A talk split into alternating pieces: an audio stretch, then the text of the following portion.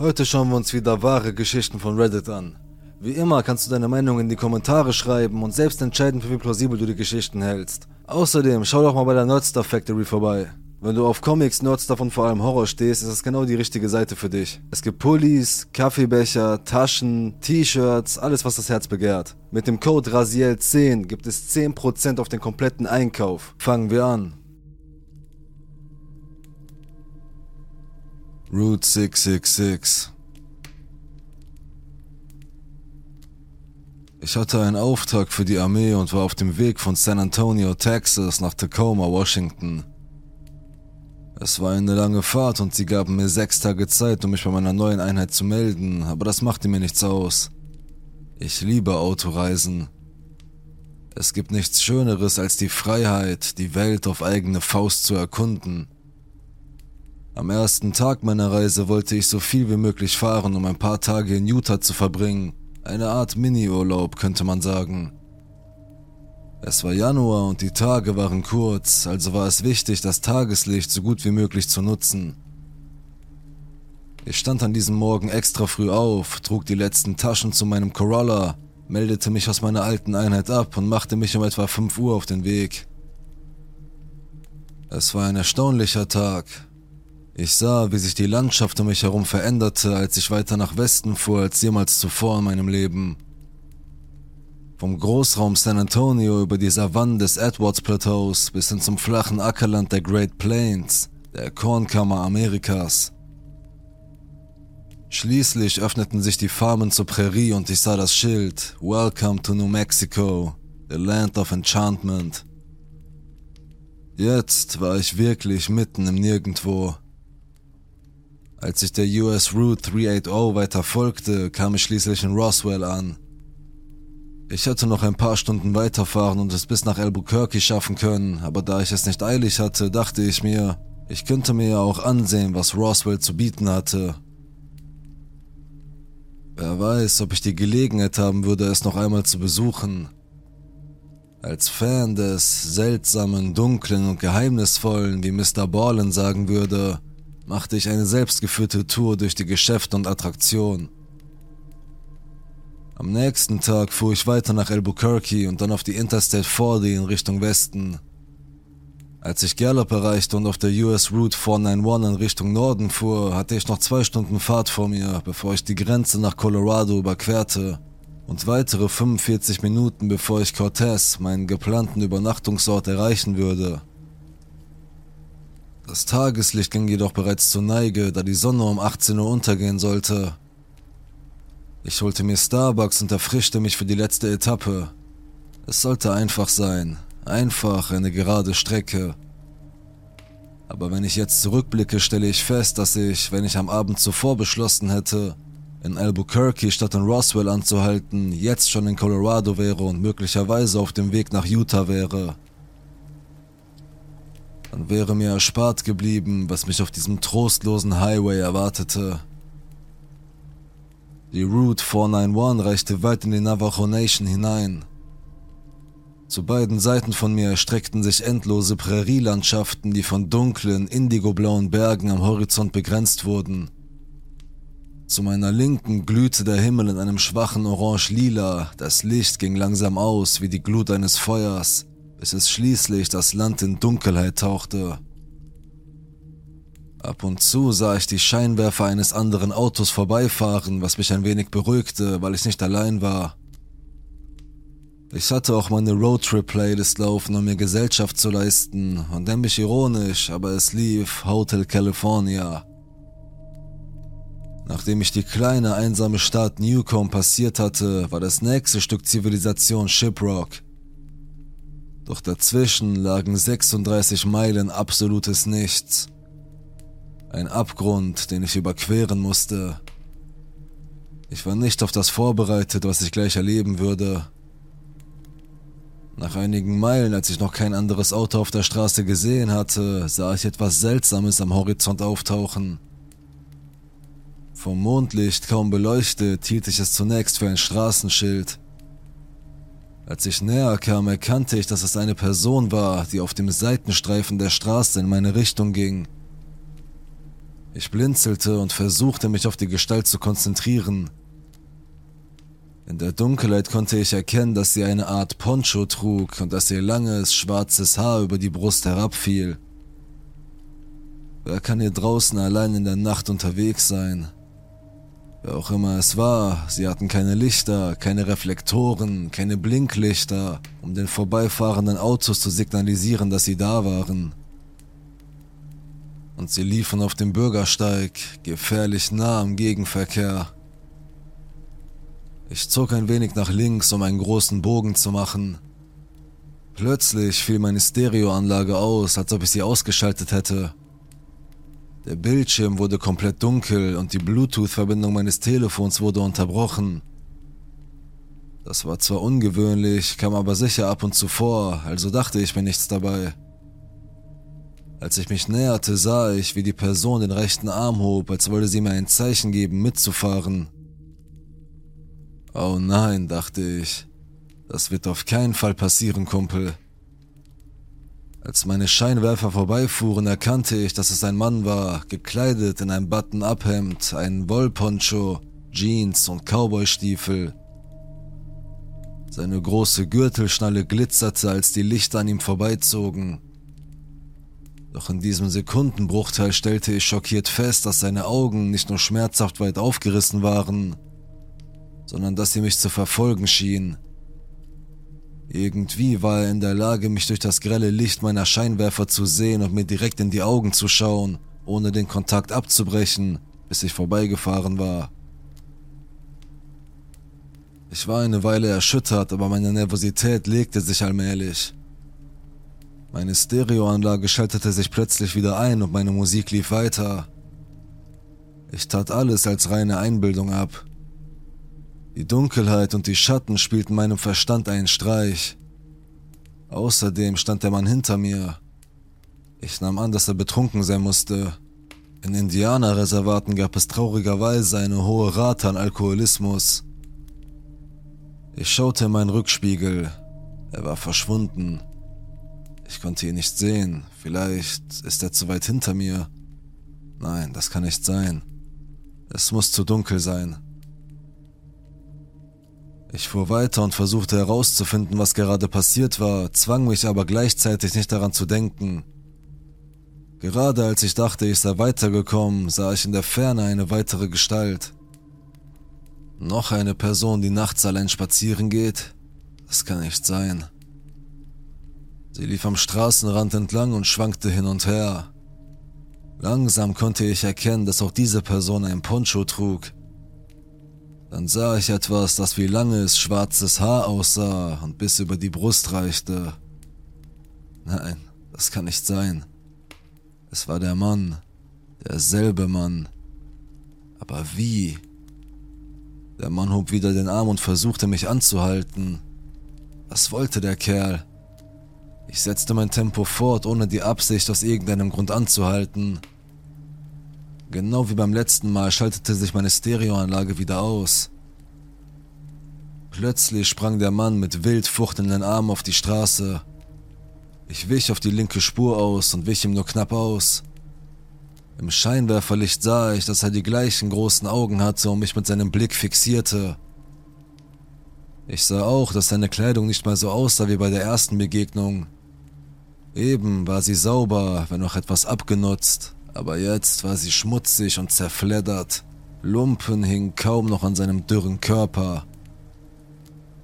Sein Haar war wild und ungepflegt und in den Locken steckten Klumpen von getrocknetem Schmutz. Aber seine Augen waren die gleichen geblieben. Bei dem plötzlichen Schock zersprang mir fast das Herz in der Brust. Hyperventilierend bremste ich ab und warf einen Blick in den Rückspiegel, um mich zu vergewissern, dass es ihm gut ging. Nichts hätte mich auf das vorbereiten können, was ich gleich sehen würde. Er sprintete auf mich zu. Ich richtete das Lenkrad aus und beschleunigte, in der Hoffnung, so viel Abstand wie möglich zu ihm zu gewinnen. Doch als ich weiter beschleunigte, tat er es auch. Ich fuhr immer schneller, aber jedes Mal, wenn ich in den Rückspiegel schaute, sah ich ihn immer noch direkt hinter mir, perfekt im Gleichschritt, sein Körper von meinen Rücklichtern rot gefärbt.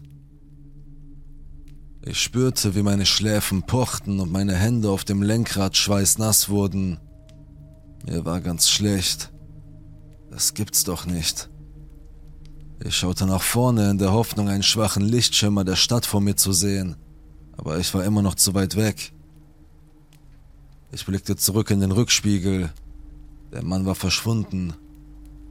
Ich hätte erleichtert sein sollen, aber ich wusste es besser.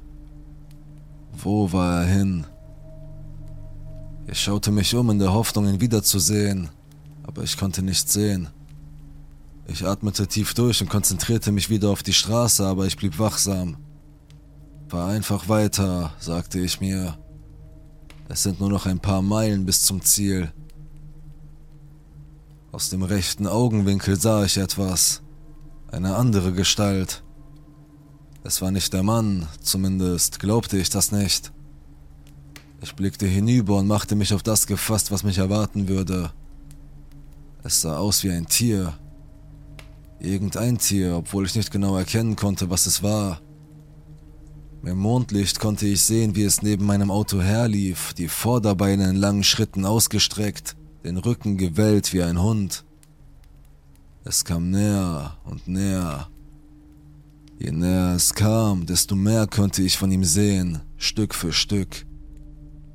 Dann bemerkte ich, seine Gliedmaßen waren viel zu lang für seinen Körper sein Körper war zu kurz. Es hatte keinen Schwanz. Der Kopf war seltsam rund. Und von ihm ging eine Spur von langen schwarzen Haaren aus. Ich trat das Gaspedal durch und drückte den Motor meines Wagens so stark wie noch nie zuvor. Inzwischen war ich schon weit über 110 Meilen pro Stunde gefahren, aber diese Kreatur hielt mit. Es war nicht beunruhigt, es rannte einfach immer schneller, um meine Geschwindigkeit zu erreichen. Was war das nur für ein Ding? Wie kann jemand oder etwas so schnell rennen? Das Wesen schien unendlich viel Ausdauer zu haben. Wie lange konnte es so weitermachen? Wie viel schneller konnte es noch werden? Bald würde mein Auto seine Höchstgeschwindigkeit erreichen, und was dann? Wie lange könnte es diese Geschwindigkeit beibehalten, bevor es zusammenbricht? Es würde nicht lange dauern, bis mein Motor überhitzt wäre. Aber egal, irgendwann würde mir das Benzin ausgehen. Und was würde dann passieren, wenn mich das Ding erwischt? Bei 120 Meilen pro Stunde hatte mein Auto sein Limit erreicht. Schneller konnte ich nicht mehr fahren, aber die Kreatur verfolgte mich weiter. Meine Temperaturanzeige näherte sich dem roten Bereich, ebenso wie mein Drehzahlmesser. Ich konnte nicht länger so weitermachen. Plötzlich, wie das Leuchtfeuer eines Leuchtturms auf stürmischer See, kam das erste Licht von Shiprock in Sicht. Es war nah, so nah. Wenn ich nur noch ein bisschen länger fahren würde, könnte ich es in die Stadt schaffen, in Sicherheit. Ich fuhr weiter. Ich richtete meinen Blick auf die Lichter, die am Horizont immer heller wurden. Sie blühten auf und schimmerten in der Nachtluft. Obwohl es eine kleine Stadt war, war sie in meiner Situation eine Augenweide. Als ich mich umschaute, sah ich die Wellen des Rückgrats der Kreatur, die mit meinem Auto Schritt hielt. Aber jetzt entglitt es mir und entfernte sich immer weiter von der Straße. Plötzlich wurde mir klar, wie stark mein Herz schlug. Schweißperlen tropften mir über das Gesicht. Ich blickte hinüber. Die Kreatur war verschwunden. Aber dieses Mal war auch das Gefühl des Schreckens verschwunden. Meine Stereoanlage schaltete sich wieder ein und als meine Musik weiterlief, atmete ich erleichtert auf. Ich ließ das Gaspedal los. Der Mann, die Kreatur, was auch immer es war, es war endlich weg. Da ich das Lenkrad die ganze Zeit mit den weißen Knöcheln umklammert hatte, ohne es zu merken, taten mir die Hände sehr weh aber ich war froh, dass ich es geschafft hatte. Eine Woche später erzählte ich einer anderen Soldatin in meiner Einheit, was ich erlebt hatte. Da sie ursprünglich aus Albuquerque stammte, war sie mit den indianischen Legenden des Südwestens vertraut. Das Gespräch drehte sich um eine bestimmte Kreatur, deren Namen sie nicht zu nennen wagte. Sie erzählte mir auch, dass der Highway, den ich nahm, für alle möglichen paranormalen Phänomene bekannt war. Google mal, wie die Route 491 früher hieß, dann wird alles klarer. Seid vorsichtig da draußen.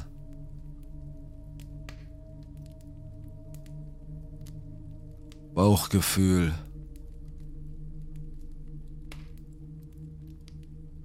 Zunächst einmal hätte mich nichts auf das vorbereiten können, was ich am Morgen nach einer durchzechten Nacht entdecken würde. Es begann wie jeder andere Abend auch. Meine Familie und ich machten uns auf den Weg in unsere örtliche Bar, wo wir eine Benefizveranstaltung organisierten. Ich war gerade 18 Jahre alt geworden und wollte einen entspannten Abend mit Freunden und Familie verbringen. Ich kannte die meisten der Anwesenden, also war ich sehr entspannt. Als ich an der Bar mein Getränk bezahlen wollte, sagte mir der Barkeeper, dass es bereits bezahlt worden sei. Als ich nachsehen wollte, wer es bezahlt hatte, sah ich den Partner meines Cousins. Er ist ungefähr zwölf Jahre älter als ich, mehr oder weniger. Ich winkte ihm kurz zu und wir tauschten die üblichen Nettigkeiten wie Hallo, wie geht's aus. Es ist wichtig zu erwähnen, dass ich vorher kaum mehr als zwei Worte mit ihm gesprochen hatte da er normalerweise still war oder sich in sein Zimmer zurückzog, wenn wir meinen Cousin besuchten. Nachdem ich mich bedankt hatte, dachte ich mir nichts weiter dabei. Nichts schien an unserer kleinen Interaktion auszusetzen zu sein. Am Ende des Abends hatte ich meine Familie zusammengetrommelt und ihnen gesagt, dass ich nach Hause gehen wollte. Zu diesem Zeitpunkt wohnte ich noch bei meiner Mutter. Sie hatte geplant, an diesem Abend bei meiner Großmutter zu übernachten, also wollte ich nach Hause gehen und schlafen. Es war etwa halb zwölf, ich rauchte draußen eine Zigarette und wollte zu meinem Auto gehen. Gerade als ich zu meinem Auto gehen wollte, hörte ich, wie jemand meinen Namen rief, und als ich mich umdrehte, kam der Partner meines Cousins auf mich zu. Er fragte mich, ob ich für die Nacht nach Hause gehen würde, was ich seltsam fand. Also sagte ich, dass es schon spät sei und ich Feierabend machen würde. Ohne mit der Wimper zu zucken, erwähnte er das Auto, das ich fahre und sagte, er würde mich irgendwann mal wiedersehen. An diesem Punkt wurde mir ein bisschen unheimlich, also sagte ich gute Nacht und ging zu meinem Auto. Draußen waren jede Menge Leute, also war ich überhaupt nicht beunruhigt. Als ich im Auto saß, ging mein Telefon an und das war meine Mutter. Sie bettelte und flehte mich an, zu meiner Großmutter zu fahren und dort zu übernachten, weil sie ein ganz schlechtes Gefühl hatte. Zuerst war ich wirklich verärgert. Ich wollte einfach nur nach Hause gehen und in meinem eigenen Bett schlafen, aber sie bestand darauf. Ich konnte nicht verstehen, warum. Ich war es gewohnt, nachts allein zu Hause zu sein, aber sie wollte nicht locker lassen. Ich legte auf und machte mich auf den Heimweg. Ich hatte keine Lust, zu meiner Oma zu fahren, weil mein Haus nur die Straße runter war. Ich war müde. Ich wollte nur noch nach Hause. Auf halbem Weg nach Hause klingelte mein Telefon und ich hielt an, um es zu überprüfen. Es war meine Schwester, die mich bat, zu meiner Oma zu fahren. Ich war stinksauer und beschloss, dass es einfacher wäre, zu meiner Oma zu fahren, statt mich mit meiner Familie zu streiten. Als ich bei meiner Oma ankam, schliefen schon alle. Jetzt war ich wirklich sauer und schlief sofort ein. Die Nacht verlief ereignislos, aber als ich am Morgen aufwachte, sprach meine Familie darüber, dass sie alle ein Gefühl der Angst hatten und deshalb nicht wollten, dass ich in dieser Nacht allein nach Hause gehe. Meine Mutter und ich fuhren mittags nach Hause. Als wir in die Einfahrt fuhren, wurde mir ganz mulmig zumute. An der Tür fand ich eine Polizeikarte, die in der Tür eingeklemmt war, um sie so schnell wie möglich anzurufen. Ich ging hinein und fand die Kamera meiner Mutter auf dem Küchentisch. Das war ein großes Warnsignal, denn sie war in meinem Schlafzimmer, bevor wir zu der Spendenaktion aufbrachen. Ich ging in mein Zimmer und musste feststellen, dass mein ganzes Zimmer durchwühlt worden war. Kein anderes Zimmer in unserem Haus war angerührt worden. Meine Decken waren zurückgeschlagen worden und es sah aus, als wäre jemand in meinem Bett gewesen. Meine Schlüpferschublade war weit aufgerissen und es lagen auch welche auf dem Boden herum. Eine weitere Kamera meiner Mutter lag ebenfalls auf dem Tisch, auf dem mein Fernseher stand, der direkt gegenüber meinem Bett stand. Überall lagen Klamotten herum. Zu diesem Zeitpunkt war ich schon am Durchdrehen. Wäre ich nach Hause gegangen, wie es die ganze Zeit geplant war, wäre ich durch das Haus gegangen und dann ins Bett gekrochen, ohne meine Lampe einzuschalten. Das hatte ich schon so oft getan, und ich hätte den Zustand meines Zimmers gar nicht gesehen. Meine Mutter rief sie an, um herauszufinden, was passiert war, und was sie mir erzählte, ließ mir das Blut aus dem Gesicht laufen. Die Polizei wurde zu einem Einbruch in unserem Nachbarhaus alarmiert, als unsere Nachbarn einen Mann fanden, der in ihrem Haus herumlief. Der Mann behauptete, er sei mein Freund und sei ins falsche Haus gegangen, und sie jagten ihn hinaus.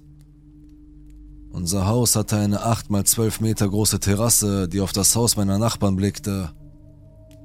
Sie riefen erneut die Polizei, als sie denselben Mann beim Rauchen auf unserer Terrasse entdeckten.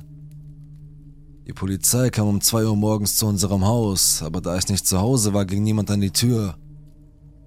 Sie bemerkten, dass das Licht brannte und gingen hinein, um nachzusehen. Sie bahnten sich ihren Weg durch das Haus und fanden einen Mann, der sich im Dunkeln in meinem Schlafzimmer versteckte. Er konnte keinen Grund nennen, warum er dort war oder warum er sich in meinem Zimmer versteckt hatte.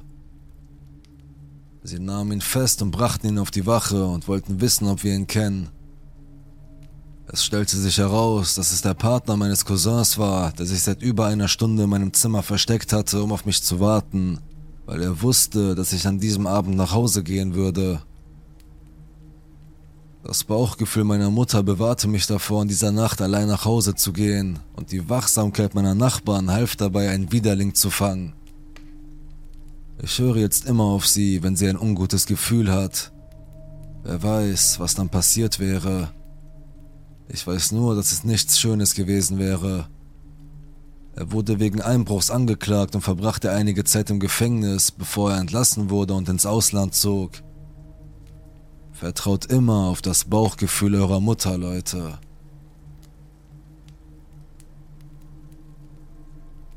Der Smiley Man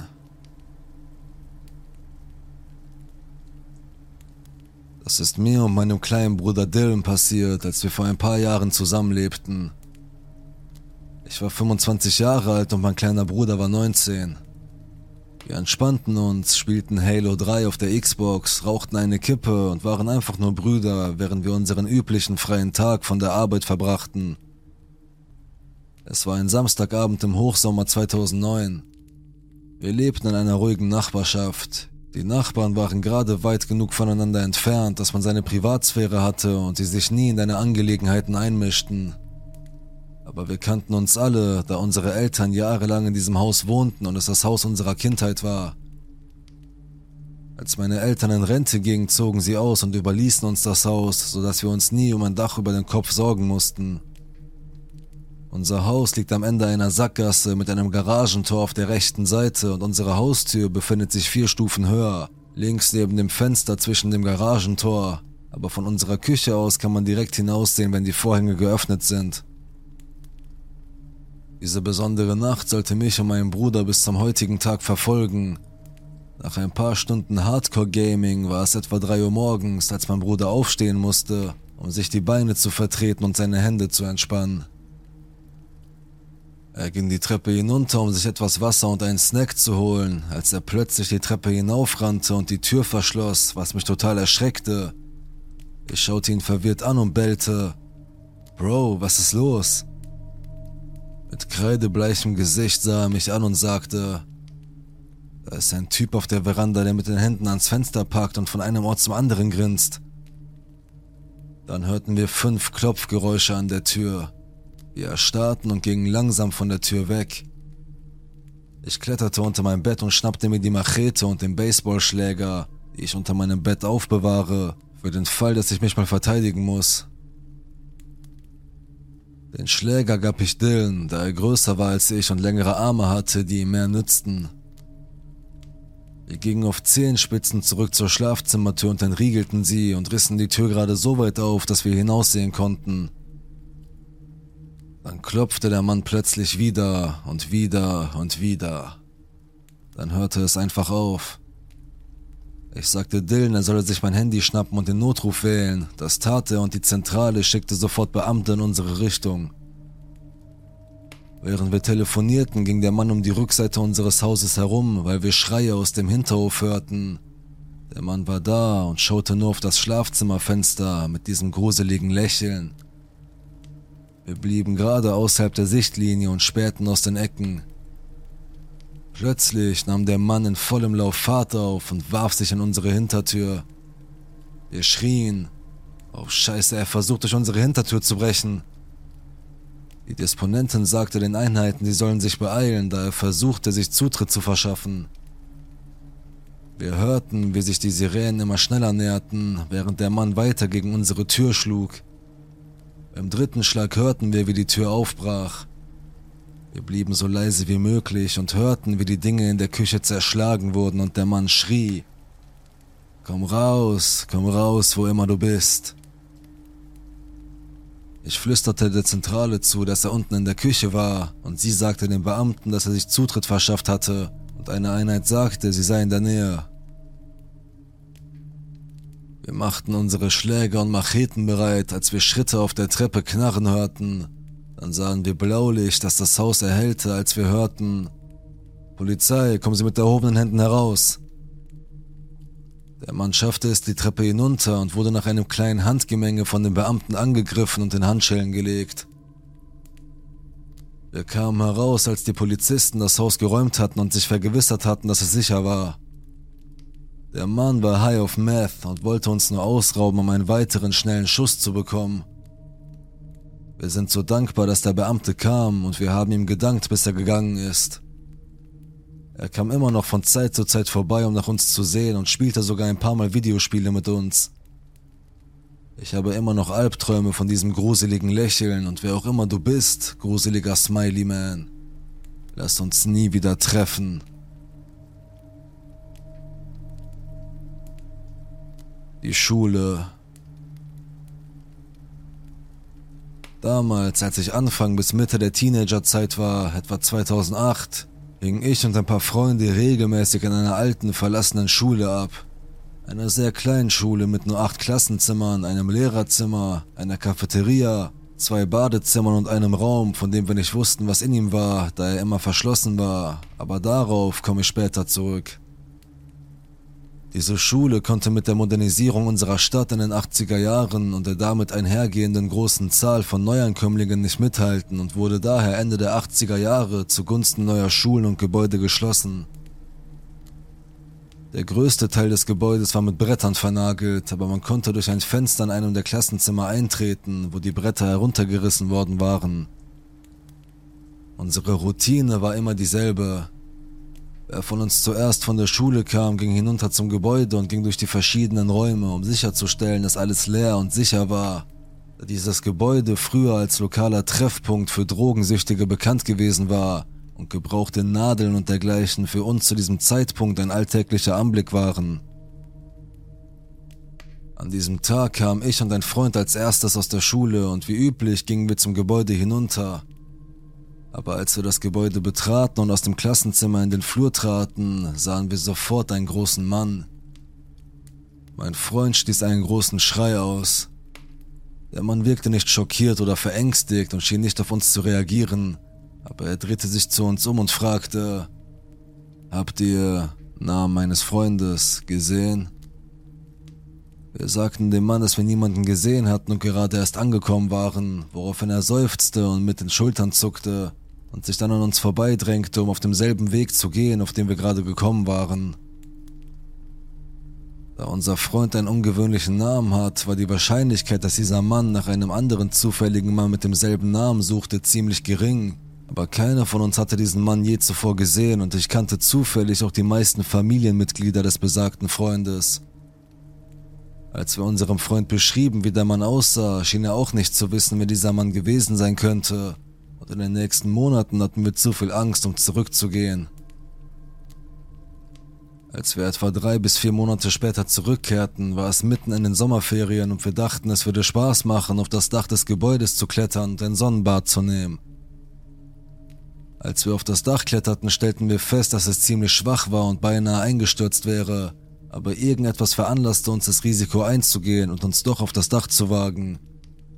Ein Loch im Dach, von dem wir annahmen, dass es direkt über dem Zimmer sein musste, in dem wir nie gewesen waren. Das Loch im Dach war nur etwa so groß wie ein Fußball und eine meiner Freundinnen kam auf die Idee, ihren Arm in das Loch hinabzustecken und den Raum mit ihrem Handy zu filmen, damit wir alle sehen konnten, wie der Raum aussah. Sie steckte ihren Arm nach unten und während sie filmte, stieß sie plötzlich einen markerschütternden Schrei aus und zog ihren Arm sofort wieder zurück, aber ihr Handy war nicht mehr zu sehen. Sie war sich sicher, dass es ihr von etwas aus der Hand geschlagen wurde, und als wir durch das Loch nach unten schauten, sahen wir ihr Telefon auf dem Boden liegen. Wir kletterten vom Dach hinunter und betraten das Gebäude, nun fest entschlossen, alles zu tun, um in den Raum zu gelangen, damit unsere Freunde nicht ohne Telefon nach Hause gehen und erklären musste, was passiert war. Ungefähr 30 Minuten später schafften wir es endlich, ein Loch in die Tür zu schlagen und unsere Hände hineinzustecken, und als wir versuchten, den Türgriff an der Innenseite der Tür zu betätigen, ließ sich die Tür nun problemlos öffnen. Wir traten ein und starrten uns alle schweigend an. Bis heute habe ich keine Ahnung, was dieser Raum in einem Schulgebäude zu suchen hat, und ich hoffe inständig, dass er nie für das verwendet wurde, wofür er anscheinend gedacht war. Der Raum war etwa 4 mal 4 Meter groß und der Boden und die Wände waren aus massivem Beton.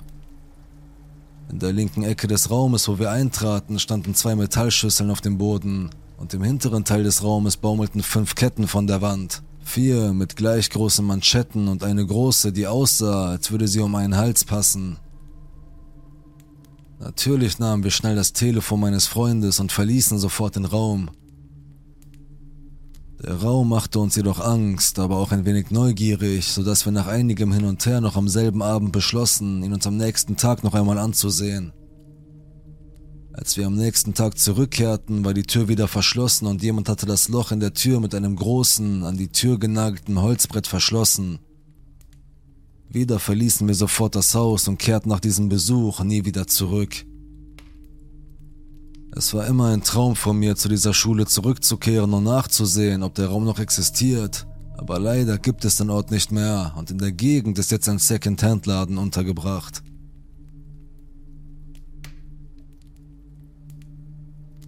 Rory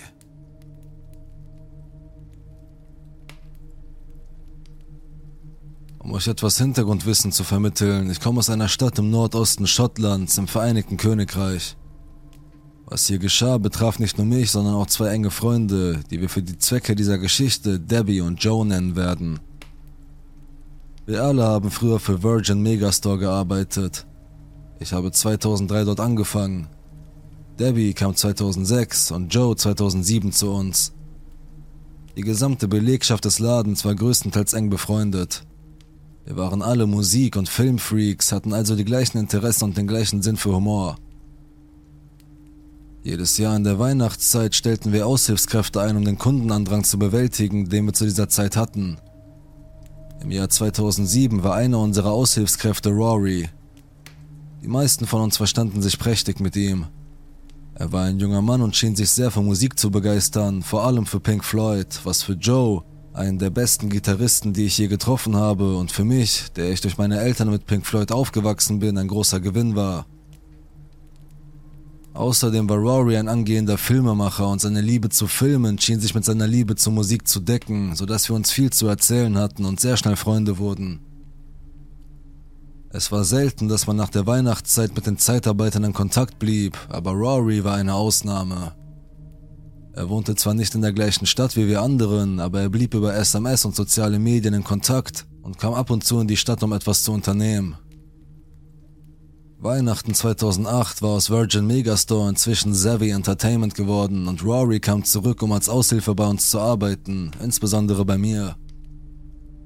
Ich leitete das Lager im Laden, in dem zur Weihnachtszeit am meisten los war und hatte in der Vergangenheit immer wieder Leute, die für die vielen anfallenden Arbeiten nicht geeignet waren. Ich war also froh, dass ich jemanden bekam, von dem ich wusste, dass er hart arbeiten würde und mit dem ich scherzen konnte. Er konnte ein bisschen nervig sein, wenn er versuchte, verschiedene Live-Versionen desselben Pink Floyd-Song zu erzwingen, den er im Internet gefunden hatte. Wie gesagt, ich liebe Pink Floyd, aber ich liebe eine Menge Musik. Nichtsdestotrotz dachte ich mir, ah, er ist jung und leidenschaftlich, aber er ist cool. Etwa zu dieser Zeit begann er eine selbst erstellte Pink Floyd-Dokumentation zusammenzustellen, für die er mich und Joe interviewte. Und um ehrlich zu sein, hat er angesichts der begrenzten Mittel, die ihm zur Verfügung standen, eine verdammt gute Arbeit geleistet. Servi schloss im Februar 2009 aufgrund der damaligen weltweiten Kreditkrise. Alle Servi-Mitarbeiter und Rory blieben in Kontakt. Wir waren uns alle durch die Arbeit dort sehr nahe gekommen, wie ich schon sagte. Im Sommer 2010 hatten wir einen Servi-Wiedersehensabend, den Rory organisierte. Die meisten von uns, die noch in derselben Stadt lebten, kamen mit. Es war ein wirklich lustiger Abend und Rory übernachtete bei mir. Ich sollte darauf hinweisen, dass Rory sich zu diesem Zeitpunkt darauf vorbereitete, für sein zweites Jahr nach Amerika zu gehen, wo er als Camp Counselor in Camp Wigwam in Maine, Ohio arbeitete. Seit der Schließung von Servi hatte ich einen neuen Job in einem anderen Unterhaltungseinzelhandelsgeschäft bekommen und zu Weihnachten kam Rory als Aushilfskraft dorthin, womit ich anfangs einverstanden war. Im Jahr 2011 begann Rory Red Flags zu zeigen, auch wenn ich das damals noch nicht so genau sah.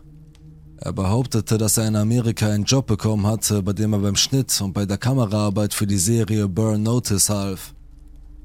Damals dachte ich, wow, das ist cool, gut gemacht. Es erschien mir nicht unglaublich, da ich wusste, dass er Talent für das Filmemachen hatte. Gleichzeitig behauptete er, dass er für Camp America in Florida arbeitete, was dazu führte, dass er bei Burn Notice mitwirkte, wo die Serie zu dieser Zeit gedreht wurde. Als er dann 2011 nach Schottland zurückkehrte, war es Zeit für eine weitere Sevi-Wiedervereinigung, für die Rory verantwortlich sein musste, was mich störte, da er technisch gesehen nicht dort arbeitete, als wir schlossen und wie ich schon sagte, nur eine Aushilfe war. Es hat mich angekotzt, dass er ständig auf Facebook postete, dass eigentlich nur ein paar alte Freunde in den Pub gingen. Dann wurde eine weitere Red Flag geweckt. Rory und ein anderer Freund, der ein Interesse an Filmemachen hatte, sprachen darüber, einen Film in der Stadt zu drehen. Sie verbrachten den ganzen Tag damit, nach Drehorten zu suchen. Ich begann, Rorys Behauptungen über seine Zeit in Amerika zu untersuchen und gab sie an einen Freund und seinen Mitbewohner weiter. Mit ein bisschen Recherche fand ich das Camp, in dem Rory tatsächlich gearbeitet hatte, was bewies, dass er nie für Camp America in Florida gearbeitet hatte. Während dieser Zeit hatte ich Freunde, die ihm immer noch auf Facebook folgten, aus Neugier. Die Frage war, woher kam sein Geld? Rory ging mindestens einmal pro Woche zu Stadion- und Arenakonzerten im Vereinigten Königreich. Einige dieser Konzerte kosteten bis zu 200 Pfund pro Karte, ganz zu schweigen von den Reisekosten und der Unterbringung. Ich wusste, dass etwas nicht stimmte. Ich wusste, dass er nicht in Drogen verwickelt war. Er behauptete, er verdiene Geld mit YouTube, aber sein Kanal hatte kaum Abonnenten. Und außerdem waren alle seine Videos mit kopiertem Material, sodass er auf keinen Fall auf diese Weise Geld verdiente. Ich habe mich gefragt, ob er Geld mit dem Schneiden von Videos verdient hat, denn das ist das Einzige, was mir einfiel. Glaub mir, wenn ich mir einen Privatdetektiv hätte leisten können, um gegen diesen Kerl zu ermitteln, hätte ich das getan. Während dieser ganzen Zeit haben Debbie und Joe zusammen abgehangen. Obwohl ich herausgefunden habe, dass Rory ein zweites Facebook-Konto hatte, auf dem das Profilbild von ihm und Debbie zu sehen war. Das war ein geheimes Konto und ich habe einen Screenshot gemacht und den Debbie gezeigt, aber sie meinte nur, oh, ist das nicht ein amerikanisches Konto? Spulen wir nun zum Oktober 2018 vor. Ich habe Debbies Hochzeit im Jahr zuvor verpasst, bei der Rory der Trauzeuge war, und Joe habe ich auch schon eine ganze Weile nicht mehr gesehen. Ich bin nach der Mittagspause für etwa fünf Minuten zurück auf der Arbeit. Dann kam meine Freundin, die gerade ihre Mittagspause macht und im Personalraum ist, zu mir gerannt und sagte, Hey, hey, hast du gehört, dass Rory vor Gericht war? Ich sagte, was, wegen Steuerhinterziehung oder Verletzung von Urheberrechten? Nein, sagte sie, für das Drehen von Videos mit kleinen Kindern. Zwischen Januar und November 2017 gab er sich online als Mädchen aus und nutzte YouTube und Omegle, um kleine Kinder zu verführen. Als ich erfuhr, was er getan hatte, war ich die nächsten 17 Stunden in einem Adrenalinrausch, so wütend war ich. Was sein kostspieliges Einkommen angeht, glaube ich wirklich, dass er die Videos, die er im Dark Web gemacht hat, mit Bitcoin-Gewinn verkauft hat. Er war die erste Person, die mir gegenüber das Darknet erwähnte. Er bekannte sich schuldig und bekam drei Jahre und neun Monate.